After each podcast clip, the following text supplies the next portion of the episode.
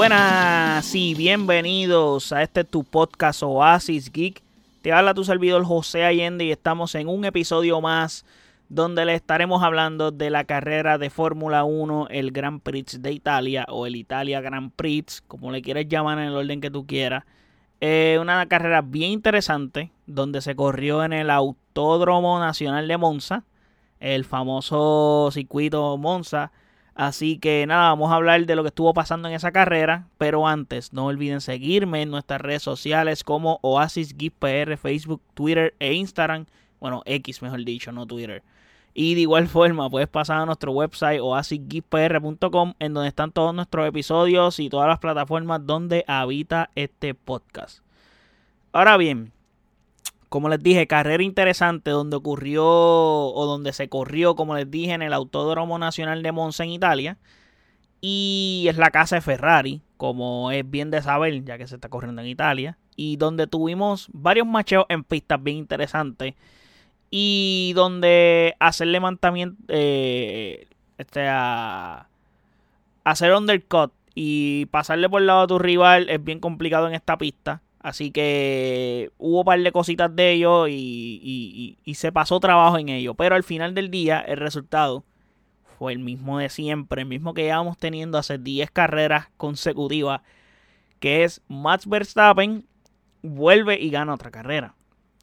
Pero esta es con un resultado histórico, ya que rompe récord de más victorias consecutivas en la Fórmula 1, que eran 9, donde él ya había empatado hace una semana en el Países Bajos Grand Prix o en el Grand Prix de Países Bajos en Zandvoort eh, a Sebastian Vettel con 9 y hoy con esta victoria se pone a 10 victorias consecutivas ganando en la Fórmula 1 y es el que más victorias de manera consecutiva ha logrado en la historia de la Fórmula 1.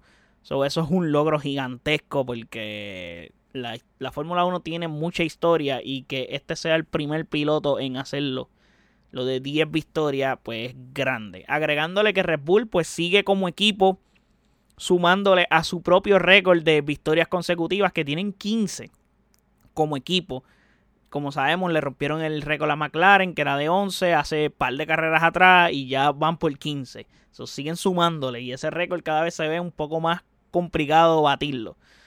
Es una aberración lo que Red Bull está haciendo y Red Bull va detrás de otro récord que más aberrante aún es de ganar todas las carreras en una misma temporada. Este récord es mucho más complicado lograrlo hoy porque hoy son más carreras que antes. Hay otros récords que son más fáciles hacerlos ahora porque hay más carreras, pero en este caso es mucho más complicado ganar todas las carreras de la temporada cuando son más carreras porque hay más oportunidades de que no puedas hacerlo. So, es mucho más complejo en ese caso, así que es bien difícil el hecho de que Red Bull está detrás de ese récord y el asunto es que las cosas no se ven como que no hay nada que haga que impida que ellos logren este récord y esta gran hazaña como equipo. No hay nada que haga ni no se ve que haya algo que haga que ellos no lo logren. Sería una temporada mega histórica, ya la están haciendo, ya rompieron dos récords. Matt Verstappen uno como piloto y uno como equipo Red Bull y están a punto de romper dos más. O sea, como equipo uno y uno como piloto también. Aunque el de piloto, podemos decir que ya Max lo tiene. Max lo rompió el año pasado. Y estamos hablando de un récord que él tiene actualmente que es de 15 victorias en una temporada. Ese récord lo tenía Michael Schumacher con 13 y el año pasado Max Verstappen lo rompió al tener 14 y terminó la temporada con 15 victorias. Esta temporada tiene 12. Esta ley de tres carreras para lograrlo. Y en el pace que va, lo va a romper. Y, cuidado si termina ganando todas las que quedan del resto de la temporada. So, vamos a ver cómo Max logra eso, pero lo puede hacer, puede romper su propio récord. Eso es más gigante todavía lo que estaría logrando. Y cuatro victorias más necesita para romper su propio récord. So, es una aberración lo que está haciendo, romper récord que ya hiciste hace un año es absurdo de verdad. So, eso es por parte de Matt Verstappen. Por parte de Checo, que tuvo un carrerón. Se llevó el segundo lugar. Gran resultado para Red Bull en tener 1 y 2 en casa de Ferrari en Monza.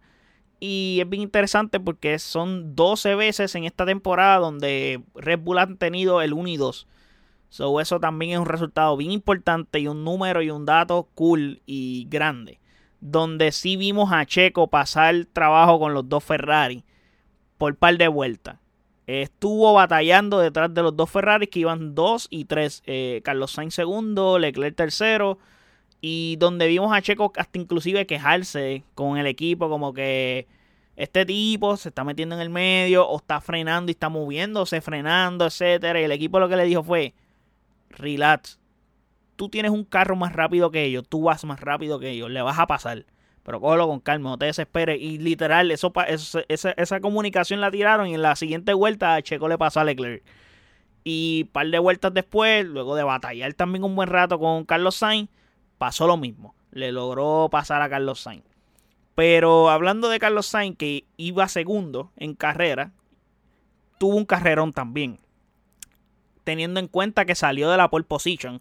Pero sabemos que tú sales de la pole position, la probabilidad de que tú logres terminar primero es bien complicada en esta temporada específicamente, sabiendo el potencial y lo que son los Red.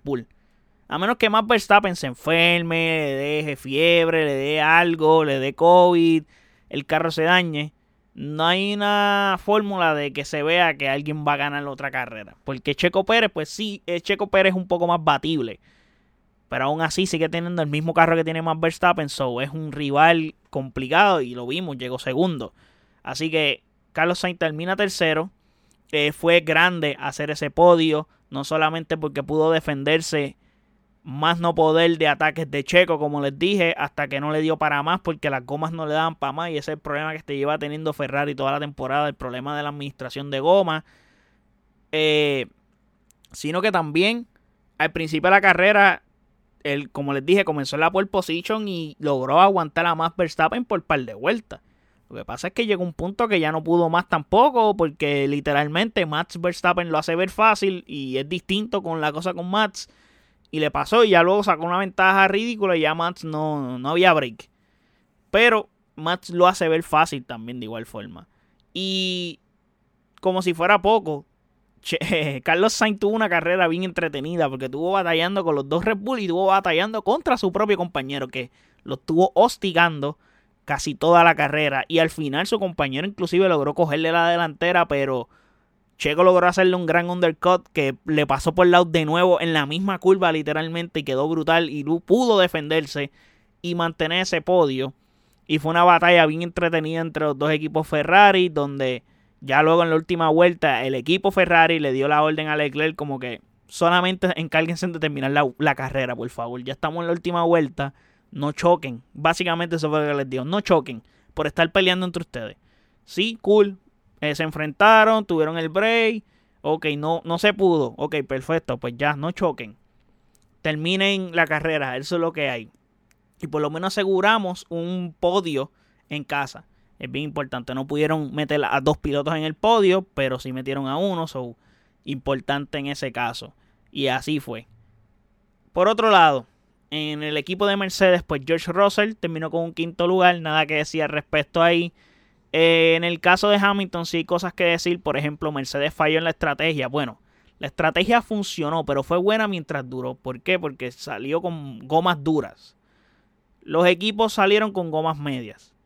Y Mercedes optó con Hamilton con salir con gomas duras para, I guess, que hacer la mayor cantidad de vueltas posible con las gomas duras. El problema fue que ya cuando por ejemplo, Max Verstappen, que Hamilton logró tener la punta en la carrera, estaba primero, porque cuando todo el mundo pegó a parar en pit, porque la mayoría de la gente tenía medias, Hamilton siguió corriendo, porque tenía hard, so aguantaba vueltas adicionales. ¿Qué sucede? Ellos optaron por hacer una parada. El problema es que el ritmo de carrera del Mercedes pegó a reducirse. Y ya cuando Verstappen logró alcanzar a Hamilton y logró ganarle la delantera, creo que era el momento indicado donde Lewis Hamilton tenía que parar en los pits. Se tardaron como tres o cuatro vueltas en hacer eso y Hamilton cayó muchas posiciones lo cual lo perjudicó en carreras y tuvo hasta décimo lugar, so, tuvo que remontar hasta llegar a un sexto puesto. eso fue bien complicado, brother. Si Verstappen ya te pasó, falta poco para que los demás hagan lo mismo. So, y tu ritmo de carrera está reduciéndose. Yo sé que pusiste hard y que tu intención es hacer durar estas esta gomas más vueltas, pero ya no dan para más. El ritmo de carrera de tu carro no está dando. Párate en pit, no tienes de otro y luego resuelves eh, con lo demás, porque tú no sabes las situaciones que pasan en carrera. So, logró recuperar un sexto lugar. Tuvo suerte porque lo penalizaron con 5 segundos por un toque que tuvo con Oscar Piastri, que literalmente para la curva hacia izquierda, eh, Lewis Hamilton se abrió de más. Y, lo vimos en el ángulo de cámara que está dentro de la cabina de Piastri, donde vemos que Piastri no mueve ni el guía. Literalmente vemos a Hamilton que se abre de más y le da a Piastri. Y eso lo perjudicó a Hamilton en ese sentido para perder 5 segundos, pero mantuvo la posición. Gracias a Dios eh, para Hamilton, pues pudo mantener ese puesto número 6 y no bajar posiciones. En el séptimo puesto tuvimos a Alexander Albon, que con Williams logró un resultado gigante. Contener a los dos McLaren fue grande. Estamos hablando que tenía a los dos McLaren casi toda la, carrera detrás. Norris lo intentó una y otra vez, una y otra vez. Lando Norris intentó rebasar a Albon y no pudo, no pudo literalmente. So, Albon se defendió muy bien. Estamos hablando de que terminó séptimo lugar. Eso sabe a gloria para Albon y Williams. Cogiendo puntos. Y otro gran resultado porque la semana pasada en Países Bajos marcó un octavo lugar también teniendo en cuenta que tiene un William y es el resultado de los resultados realmente. So, al frente de Doc McLaren y Fernando Alonso, que fue mejor aún. Y para terminar, ya que mencionamos a Fernando Alonso, Alonso tuvo, estuvo discreto, un noveno lugar completamente muy distinto a lo que pasó en Países Bajos, donde registró un segundo lugar en el podio y estuvo cerca hasta de ganar la carrera. Acá se queda en noveno lugar, ese Aston Martin no es rápido en las rectas. Quedó demostrado y se prevenía que eso iba a pasar esta semana, que Aston Martin iba a tener un performance igual o parecido al de la semana pasada. Pero pues sí, decayó bastante es un circuito que no le favorece a Aston Martin a Fernando Alonso. Mientras tanto, el próximo circuito, que es Singapur, sí le puede favorecer a Fernando Alonso. Es un circuito que va a funcionar muy bien para Fernando Alonso en ese caso. Pero nada, hasta aquí llegamos. Vamos a darle los standings para terminar. Eh, tenemos que decir que los standings de pilotos están, obviamente en primer puesto está Max Verstappen con 364 puntos.